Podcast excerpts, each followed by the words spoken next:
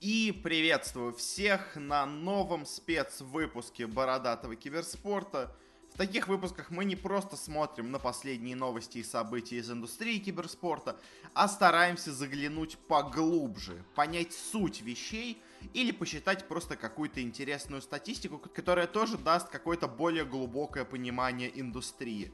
В этот раз мы решили не просто так поверхностно посмотреть, посчитать какие-то базовые параметры, а заглянули прямо вот очень глубоко и попытались провести, ну, почти научное исследование касательно киберспортивных турниров и их аудитории.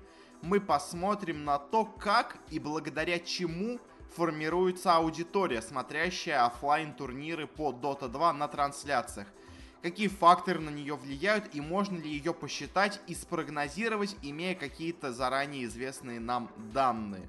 Это аудиоверсия данного исследования в виде такого подкаста. Если вы хотите больше технических деталей, больше конкретных цифр и чего-то более, возможно, наглядного, хотя, ну, там э, для глаз в основном только именно цифры-то и есть, то можете перейти по ссылочкам. Там должна быть ссылка на статью на ДТФ и также на статью во ВКонтакте. Э, там можете уже почитать что-то более конкретное. Ну а здесь я так более в общих чертах расскажу, о чем там шла речь, зачитаю некоторые вещи, но не буду вдаваться в уж очень неинтересные и скучные вещи. Итак, начнем. Что вообще может повлиять на число зрителей киберспортивного турнира? Многие часто любят говорить про призовые фонды и зависящее от них внимание к турниру, но настолько ли призовой фонд турнира рекламирует его для зрителей? И что делать, если все турниры в году имеют примерно одинаковый призовой фонд, как это происходит с Dota 2? Другие люди, заглядывая чуть глубже в мотивацию зрителей, говорят о влиянии команд, которые принимают в нем участие. Но как можно оценить влияние, которое приносит команда, и то, насколько много зрителей, собственно говоря, благодаря ней генерируется? Можно посчитать, скажем, условное число подписчиков в соцсетях, но будет ли оно отражать реальность? Можно также взглянуть с точки зрения силы команд, насколько они хороши на текущий момент, насколько мощный состав участников на турнире набирается. Ведь в целом-то, чем интереснее потенциальные матчи, тем и больше зрителей будет их смотреть. По такой логике получается, что и призовой фонд, и уровень силы команд-участниц действительно сильно влияют на итоговое число зрителей по результатам моих вычислений в данном исследовании, это, это вообще получается неоспоримым фактом. Они, конечно, влияют в разной степени, но влияние и одного, и другого точно есть. Ну а что касательно других характеристик, которые также могут оказать некоторое влияние на интерес к турниру. Самое базовое, наверное, что сразу приходит в голову, это то, является ли турнир официальным турниром, одобренным Valve или нет. Это называется, собственно говоря, его участием в сезоне DPC, Dota Pro Circuit. Является ли он мейджор-майнер турниром или просто проводится отдельно. Но ведь, по идее, должен же его официальный статус как-то влиять на то, насколько много людей его смотрят. Ведь это намного более важный турнир. Благодаря нему определяется путевка на The International. Но по итогам исследований получается, что на самом деле DPC статус турнира вообще почти не влияет на его аудиторию. Будет ли это мейджор турнир или майнер турнир. И в противовес к, казалось бы, обычной логике, получается, что майнер турниры даже наоборот ухудшают результаты для нашей формулы, для турниров, собственно говоря, которые являются майнер турнирами, по сравнению со, скажем, турнирами, которые вообще не обладают никаким официальным статусом. Как это вообще можно объяснить? Ну, у меня приходит в голову только одно объяснение, связано с тем, что, собственно говоря, когда организатор собирается проводить офлайн турниры не в сезоне DPC, он старается сделать его наиболее интересным и каким-то запоминающимся, крупным и интересным. А вот майнер турниры по составу участников из-за их такой участия в глобальной системе получаются, ну, не очень, на самом деле, интересными и скорее больше напоминают какие-то онлайн-турниры с хорошим составом участников, но не с прямо сверхпривлекательным. И по итогу единственное его различие то, что в нем только финальная стадия играется на сцене. И получается, что вот эти майнеры, которые такие более вымученные, чем остальные турниры, которые проводятся, а, они, собственно говоря, и играют в минус для числа зрителей, и для них статистика, к сожалению, не щадит. И они интересны намного меньше, чем аналогичные турниры, которые бы проводились без статуса майнер турнира. Ну, как, точнее, у нас, скорее всего, просто нету турнира для сравнения, который был бы не в сезоне майнера, но который бы обладал таким же призовым фондом, обладал таким же составом участников, но при этом не был бы собственно говоря, турниром майнер статуса, потому что на майнер статус получают почти все, кто хотят, а все остальные делают довольно крупные турниры. Вот, к сожалению, из-за такой статистической штуки у нас получается, что майнер турниры играют только в минус по сравнению с остальными турнирами. Другой фактор, который можно придумать, который должен влиять на внимание к турниру, это, собственно говоря, регион его проведения. Но лично по моему мнению, до начала, говоря, этого исследования, я считал, что это будет довольно незначительный фактор, который по итогу, возможно, в финальную формулу даже и не войдет. Ну, потому что, да, конечно, турнир, проходящий где-то, собственно говоря, в местном регионе, привлекает больше местной публики. То есть, условно говоря, эпицентр проходит в СНГ и привлекает больше СНГ публики. Но настолько ли ее много, чтобы прямо серьезно отличаться для каких-то разных регионов?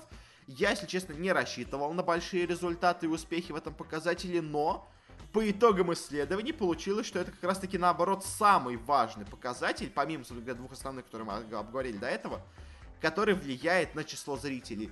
Больше всего на число, собственно говоря, просмотров аудитории и пикового значения и среднего у нас влияют регионы СНГ и Европы. Они всегда приносят намного большие цифры, чем матчи в других регионах. Также некоторое внимание и некоторое влияние есть от американской аудитории и от аудитории в Юго-Восточной Азии, но для них цифры не настолько большие, и плюс к тому же для, собственно говоря, средних значений зрителей у нас больше влияет американский регион, а для пиковых значений зрителей почему-то больше влияет Юго-Восточная Азия. Не очень понятно, чем это связано, но вот как-то так получается. С Китаем, опять-таки, есть проблема. По результатам исследования получается, что Китай не особо важен для вообще аудитории, для всего такого. Но опять-таки, у нас есть одна проблема с Китаем – потому что китайская аудитория не учитывается в том источнике, откуда я брал данные цифры по просмотрам турниров. Потому что китайские, собственно говоря, платформы для трансляции, они не выдают полноценную и достоверную цифру именно зрителей которые присутствуют на канале. Они выдают такую общую какую-то собранную оценку рейтинга данной трансляции, где, скажем, учитывается количество сразу и подписчиков, и зрителей, и количество донатов, и, собственно говоря, уровень этих подписчиков и зрителей. В общем, очень много всего разного учитывается, и частота стримов, из-за чего конкретно настоящую аудиторию из Китая взять очень сложно, и поэтому она у нас, получается, не влияет на итоговые цифры, но, опять-таки, я говорю, данное исследование очень неправильно в отношении Китая, но вот в отношении остального всего мира должно быть более-менее правдоподобным. Другой показатель, который может в теории влиять на число аудитории, это количество дней, которые сам этот турнир длится. Другой показатель, который также мог повлиять на число аудитории, это, собственно говоря, число дней, которые проходит турнир. Потому что, с одной стороны, как он может повлиять? Если у вас короткий турнир, то он сразу выглядит каким-то менее престижным, менее интересным для зрителей, и за ним и не особо будут следить. А если у вас есть долгий, большой, обстоятельный турнир, то, конечно, к нему и внимание больше приковано, он создает больше инфоповодов, больше чаще его упоминают, поэтому как бы зрителей становится больше. С другой стороны, когда у вас есть маленький турнир, то очень активное влияние и очень активное внимание аудитории приходится на вот эти, скажем, условные два дня проведения. А когда у вас есть долгий-долгий турнир на две недели, то, естественно, внимание людей рассеивается, а у них может постепенно там к концу первой недели уже перестать настолько им быть интересен турнир, они уже как-то устанут от него, и по итогу окажется аудитории меньше. Также в целом это, наверное, должно было бы оказывать влияние на число зрителей в среднем. Потому что когда у вас есть, опять-таки, один турнир, который проходит, условно говоря, два вечера всего, то, естественно, у вас очень большое среднее число зрителей, потому что, собственно говоря, все приходят ровно на этот турнир, все его получают. А когда у вас идет турнир две недели, то, естественно, среднее число зрителей будет не настолько высоким, потому что у вас много матчей, есть матчи не самые интересные, есть какие-то полуотборочные матчи. И по итогу внимание очень сильно рассеивается, опять-таки, средние числа падают. Это в целом всегда так получается, как бы я уже это часто замечал по статистике.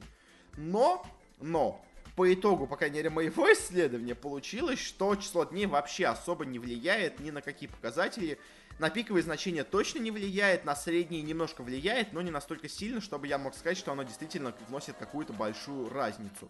Собственно говоря, вот так получается, число дней не особо влияет, но опять-таки в данном исследовании брались результаты уже существующие по Dota 2 турнирам, и среди них не так много было прям совсем коротких турниров. Будет на самом деле интереснее посмотреть на условно какую-нибудь CSGO, где есть разные Blast Pro Series и другие турниры на одни выходные, в которых как раз таки вот именно это влияние может быть серьезным.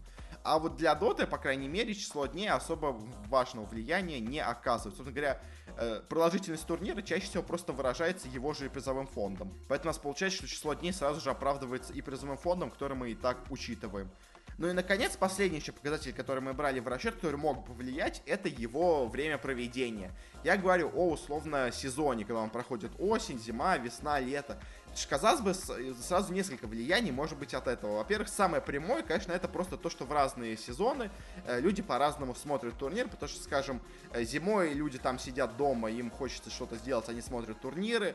Летом, э, условно говоря, дети в отпуске, они не, не работают в школе, там у людей какое-то более такое легкое настроение. С одной стороны, они могут куда-то уехать отдыхать, зрителей становится меньше, с другой стороны, они наоборот сидят без дела, наоборот смотрят турниры. Ну и тоже какое-то, может быть, влияние могло бы быть. Другое влияние, которое могло быть от вот этого, собственно говоря, времени года, это влияние, собственно говоря, по тому, в каком месте сезона у нас находятся турниры. Потому что, скажем, осенью турниры, ну, не настолько интересные, потому что, конечно, да, появились новые коллективы, собрались новые, собственно говоря, стаки игроков, но, опять-таки, внимание именно по важности турниров, они не особо такое важное получается, как потом. А, а вот уже чем дальше чем ближе к весне, тем, наоборот, становится больше внимания к турнирам, потому что уже, собственно говоря, там решается судьба слотов на The International, и всем команд, все команды, во-первых, борются за эти турниры очень активно, и от этого получается интереснее сами турниры, активнее борьба, соответственно, больше зрителей.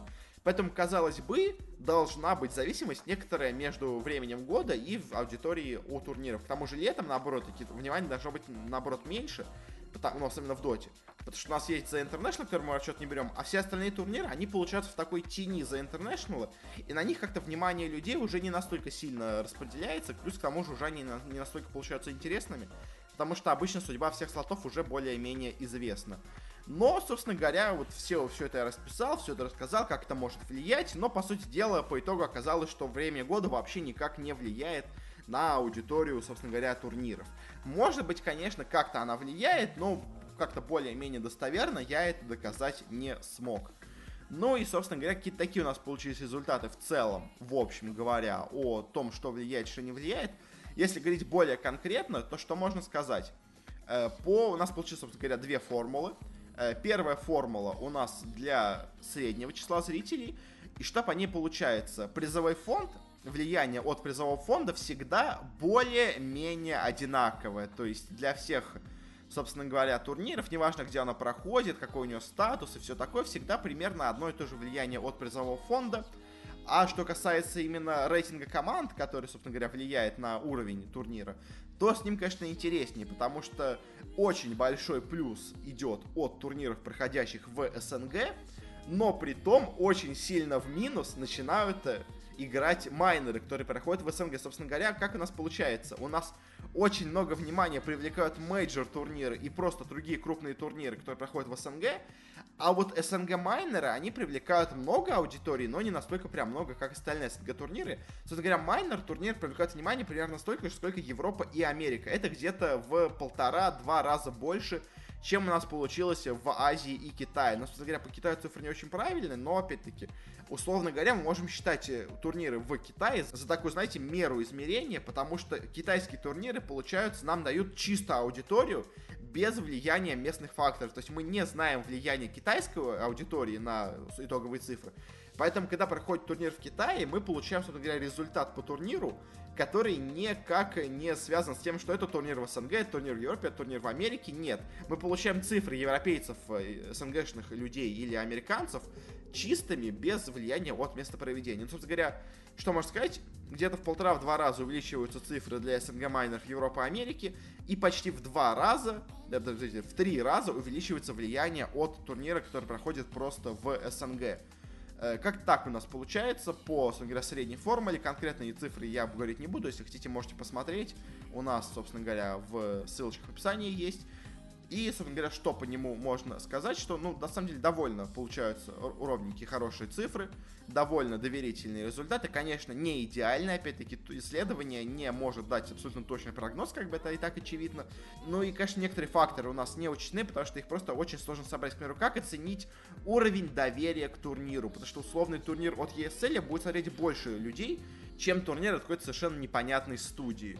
И вот такого рода вещи, они, естественно, влияют на результаты, но как-то их оценить довольно сложно. Плюс как турнир рекламировался насколько в нем интересные команды в плане именно медийности. К примеру, есть состав Нави, который очень медийный, а есть состав другой организации, который, ну, не очень много интереса вызывает, и как бы вроде по силе Нави слабее, а по аудитории приносит больше. Вот тоже, опять-таки, проблема, но в общем, в целом, довольно все близко. И скажем, вот если посмотреть на турниры, я опять-таки не беру пример самого лучшего результата, я просто беру турнир, пример довольно неплохого результата, среднего, скажем так, по точности. StarLadder Miner. У нас по нему получился прогноз в 52 1300 зрителей, а на самом деле было 48 тысяч, то есть ошибка в 4000 зрителей. В целом не очень много, то есть ошибка плюс-минус 10%, как по мне, она не особо серьезна и ну, находится в мерах, по крайней мере, в рамках, э, скажем так, погрешности и вот влияния других факторов, которые мы не учли. Э, дальше также у нас, конечно, есть формула и для общего пикового максимального числа зрителей, которые были на трансляции этого турнира. С ней, на самом деле, интереснее, больше влияния и больше разнообразия вносит фактор призового фонда, чем это было с, собственно говоря, значениями э, для среднего числа зрителей. У нас здесь, э, что у нас влияет? Есть чистый призовой фонд, который влияет, и почти в три раза больше идут цифры от СНГ, почти в два раза больше идут цифры от Европы, и где-то в полтора раза больше идут цифры от Юго-Восточной Азии. Что на самом деле довольно интересно, и интересно, что в данном случае американские турниры не показывают особо какого-то влияния на призовой фонд, точнее, от призового фонда влияния на аудиторию. Э, как бы с чем это связано, сказать сложно, потому что, конечно, американская аудитория меньше интересуется Дота, чем все остальные, может быть из-за этого, может из-за счет другого. Опять-таки, International мы не учитывали, поэтому если бы, конечно, мы учитывали его, то цифры Америки были бы просто космическими. Но опять-таки, это турнир исключения, поэтому его мы в расчет не брали. Что касается общего рейтинга команд, то он влияет, на самом деле, сам по себе довольно сильно, но единственный фактор, который более-менее изменяет его значение, это у нас, э, собственно говоря, является ли турнир майнером или нет. Для майнер турнира у нас значение где-то на 20% ниже, чем для всех остальных турниров. Как-то вот так получается по таким результатам. И говоря о формуле, о том, что у нас примерно получается по результатам, то вот, скажем, оценим EPICENTER Major, который проходил в прошлом году у нас на нем получился прогноз в 478 тысяч зрителей пикового, а на самом деле было значение в 523 тысячи. То есть, опять-таки, разница, ну, где-то плюс-минус 10% она прослеживается, но, опять-таки, это не прямо супер какое-то огромное различие. Оно, понятное дело, не дает прямо идеальную тебе цифру, но общее представление, вот в каких примерно областях стоит ждать цифры от турнира, моя формула позволяет узнать. Э, ну и, собственно говоря, наверное, на этом мы более-менее с формулой обсудили. Более подробно и все такое можно уже будет посмотреть в, опять-таки, подробных статьях с математическими выводами, с разными цифрами и формулами. Ну и давайте перед концом дадим небольшой такой, скажем, прогноз. Мы попробуем дать э, а, примерно оценку, какие у нас будут цифры на предстоящем майнере и мейджоре. Это у нас, во-первых, WePlay Буковель мейджор, и это у нас э, собственно говоря, турнир, проходящий в Лейпциге, Дримлига, сезон 13. Что касательно майнера, у нас, кстати, и для касательно майнера и касательно мейджора, у нас неизвестен, конечно, точный итоговый рейтинг команд, потому что он еще может немножко измениться, но на текущий момент примерно такая у нас получается оценка, плюс к тому же по мейджору у нас нет последнего участника, я примерно просто взял среднее, среднее число для команды самых сильных из тех, кто участвует на майнере, и, ну, примерно как-то так прикинул, какой у нас будет итоговый рейтинг у мейджора. Собственно говоря, что у нас получилось по прогнозам, давайте потом посмотрим как-нибудь, что у нас случилось, как у нас совпали эти цифры или нет. По майнеру, проходящему в Украине у нас, то есть у нас, получается, идет СНГ регион, но это у нас получается майнер, поэтому цифра поменьше. Э, у нас получается, что в среднем будет смотреть турнир где-то 55 тысяч человек, а в пиковом значении оно будет достигать где-то 155 тысяч зрителей. В целом, на самом деле, очень похоже на значения, которые были у майнеров, скажем, MDL Macau или у StarLadder Miner 2. Как бы, опять-таки, сравнивая со StarLadder Miner 2, у нас очень, наверное, похожие цифры, просто потому что это еще один майнер в СНГ, и он, наверное, соберет примерно столько же, сколько другой майнер в СНГ. Собственно говоря, я не напрямую, но, по сути дела, формулы вывел такую закономерность. Примерно то же самое будет, я думаю, что и на StarLadder. Что касательно мейджор, тут, на самом деле, еще интереснее ситуация. Он проходит в Европе, это нам дает плюс к цифрам. Э, и, собственно говоря, это мейджор, это не майнер, поэтому значения у него будут довольно высокие. Для сезона 13 Dream League в Лейпциге проходящего у нас какие получаются цифры? В среднем его будет смотреть 157 тысяч зрителей, а в пиковом значении должно быть где-то около 409 тысяч зрителей. Это на самом деле неплохие цифры, и что самое интересное, оно очень и очень похоже назначение Dream League 11. При том, что, ну, как бы вы понимаете, что у нас в расчет брались не 10 турниров, у нас в расчет брались 45 турниров но при этом вот почему-то так оказалось, что следующий сезон Dream League очень похож на предыдущий сезон Dream League по ожидаемым цифрам для трансляций. И в целом, учитывая, что у нас получились цифры похожие на прошлый турнир, я думаю, что они, значит, довольно близки в целом к реальности. И даже несмотря на то, что мы для этого турнира, по сути дела, брали цифры, условно говоря, из воздуха, потому что, то есть, мы брали совершенно не связанные цифры. То есть, мы, мы что взяли? Мы взяли призовой фонд, и мы взяли уровень силы команд. И вот это все соединив, по формуле у нас получается число, которое действительно очень близко к тому, что было на прошлой Dream League. Так что, на самом деле, конечно, мне кажется, очень неплохая в целом получается формула и дает общее представление о том, какую стоит ждать аудитории от турниров. Понятно, конечно, что для обычной аудитории это не очень полезно и все такое, но э, в целом просто для общего развития, может кто-то посмотрит из организаторов турниров, хотя мне кажется, они и так примерно все это знают и примерно понимают, в каких цифрах им все это прикидывает, но все равно, может быть, кому-то будет полезным.